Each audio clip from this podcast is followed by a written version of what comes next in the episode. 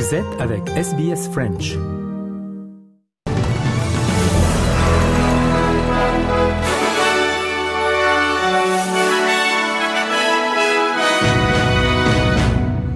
La Reserve Bank se réunit ce mardi, les emprunteurs australiens espérant éviter une nouvelle hausse des taux d'intérêt avant les fêtes de fin d'année.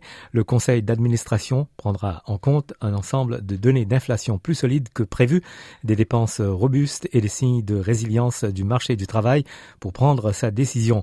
Mais les avis sont partagés sur la voie à suivre.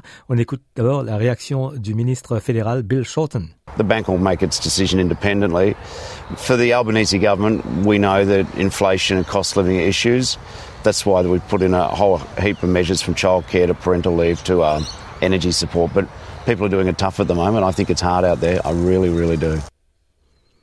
La porte-parole des finances de l'opposition fédérale, la sénatrice Jane Hume, a déclaré sur Channel 9 que le gouvernement n'avait pas fait assez pour lutter directement contre l'inflation, ce qui obligerait la Reserve Bank à prendre une décision difficile. In the last 16 months, we've seen 11 interest rate rises, and that's because the RBA has been left to do all the heavy lifting in tackling inflation, but the government doesn't seem to have a plan to deal with it itself. That's why we're calling on the government to have a plan to tackle inflation specifically, so that we can uh, we don't have to have any more of these interest rate rises.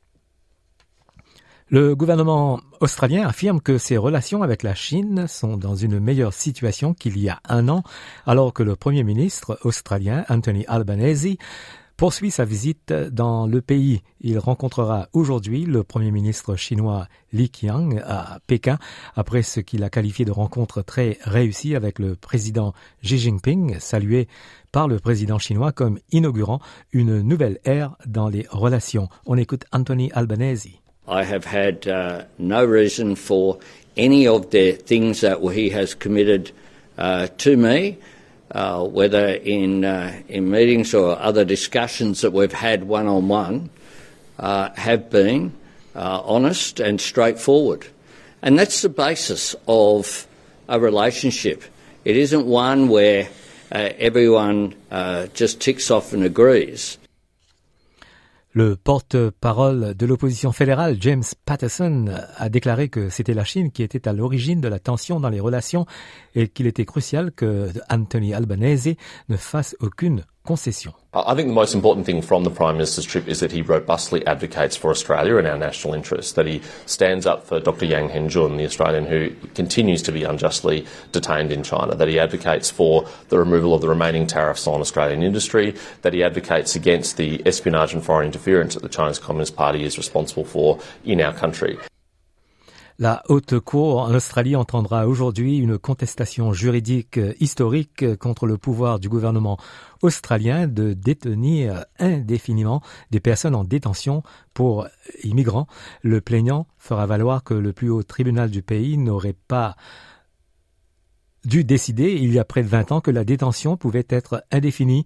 Actuellement, la durée moyenne de détention des personnes en détention pour immigrants est de 708 jours. Joséphine Longbin du Human Rights Law Center affirme qu'en pratique, c'est souvent plus long que cela. There are, as we speak, over 100 people who have been locked up for longer than five years. There are many people in immigration detention in Australia who are who are stateless or are refugees. They have spent years upon years in detention, and the government has provided uh, no solution and no pathway to freedom for those people. La police du Victoria affirme qu'il y aura toujours une forte présence policière lors de la Melbourne Cup euh, ce mardi malgré le Victoria qui dépénalise l'ivresse publique à compter de cette date, jour de la Melbourne Cup. La police affirme que les agents vont encourager les personnes ivres à demander de l'aide conformément à la nouvelle approche axée sur la santé qui va offrir des services de proximité et des salles de dégrisement pour placer des personnes ivres. Le service de santé communautaire Co-Health fait partie des agences qui fourniront des services de proximité en fournissant un soutien ou en organisant le transport vers le domicile ou vers un endroit sûr. Écoutez le directeur général adjoint de Co-Health, Chris Turner. We have a dedicated team of health outreach workers which include registered enrolled nurses and alcohol and drug practitioners. If someone does escalate in their behaviour, we do have staff trained in de-escalation techniques. But if someone is to become uh, if someone is to become violent and aggressive, we would work with police in those scenarios. Les dirigeants des Nations Unies ont de nouveau exigé un cessez-le-feu humanitaire à Gaza alors que le bilan des victimes des frappes israéliennes dépasse les 10 000 personnes. 18 signataires dont le haut commissaire des Nations Unies aux droits de l'homme, le chef de l'Organisation mondiale de la santé et le chef de l'aide humanitaire de l'ONU ont publié une déclaration commune. Le chef de l'ONU, Antonio Guterres, affirmant qu'il n'y avait pas assez d'aide entrant à Gaza par le terminal de Rafah. Hundreds of girls and boys are reportedly being killed or injured every day. More journalists have reportedly been killed over a four week period than in any conflict in at least three decades. More United Nations aid workers have been killed than in any comparable period in the history of our organization. At the same time, Hamas and other militants use civilians as human shields and continue to launch rockets indiscriminately towards Israel. En Australie, les Verts ont organisé un walkout du Sénat suite à la décision du gouvernement fédéral de ne pas appeler à un cessez-le-feu dans le conflit à Gaza. Les onze sénateurs des Verts sont tous sortis ensemble, brandissant une page imprimée avec le drapeau palestinien. Une frappe de drone russe sur la ville portuaire ukrainienne d'Odessa a endommagé l'un des plus anciens palais et musées d'art de la ville. Le gouverneur de la région de l'Essa, Ole Kipa, a déclaré que 15 drones lancés par la Russie ont été détruits au-dessus de la ville, endommageant au moins 20 immeubles résidentiels et plus de deux douzaines de véhicules. Au moins huit personnes ont également été blessées lors de la frappe. Le musée national d'art de l'ESA abritait plus de 10 000 œuvres d'art avant la guerre et comprenait les œuvres de certains des meilleurs artistes russes et ukrainiens de la fin du 19e et du début du 20e siècle. Aux États-Unis, deux nouveaux sondages euh, montrent que le président démocrate Joe Biden est à la traîne du leader républicain Donald Trump dans cinq des six États les plus importants, exactement un an avant les élections américaines. Donald Trump est en tête en Arizona, en Georgie, au Michigan, au Nevada et en Pennsylvanie, tandis que Biden est en tête dans le Wisconsin. Les résultats des derniers sondages du New York Times et du Siena College suggèrent que les Américains expriment des doutes sur l'âge de Joe Biden et leur mécontentement à l'égard de sa gestion de l'économie.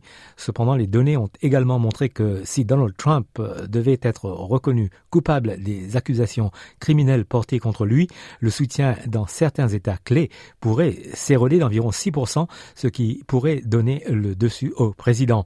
David Schultz, professeur de sciences politiques à l'université Hamlin, affirme que Joe Biden a perdu son emprise sur la course. The indictments also feed a Trump narrative of they're out to get me and I'm the person protecting you and this is part of the swamp and the system that is um, dangerous to all Americans in his view.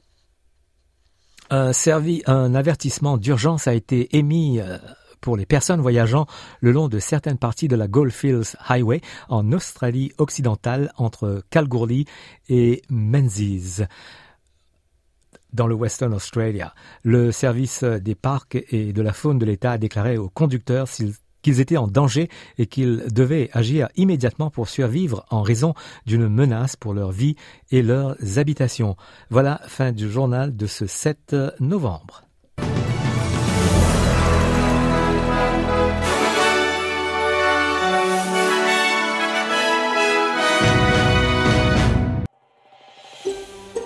Vous voulez entendre d'autres rubriques comme celle-ci? Écoutez-les sur Apple Podcasts, Google Podcasts, Spotify ou n'importe où où vous obtenez vos podcasts.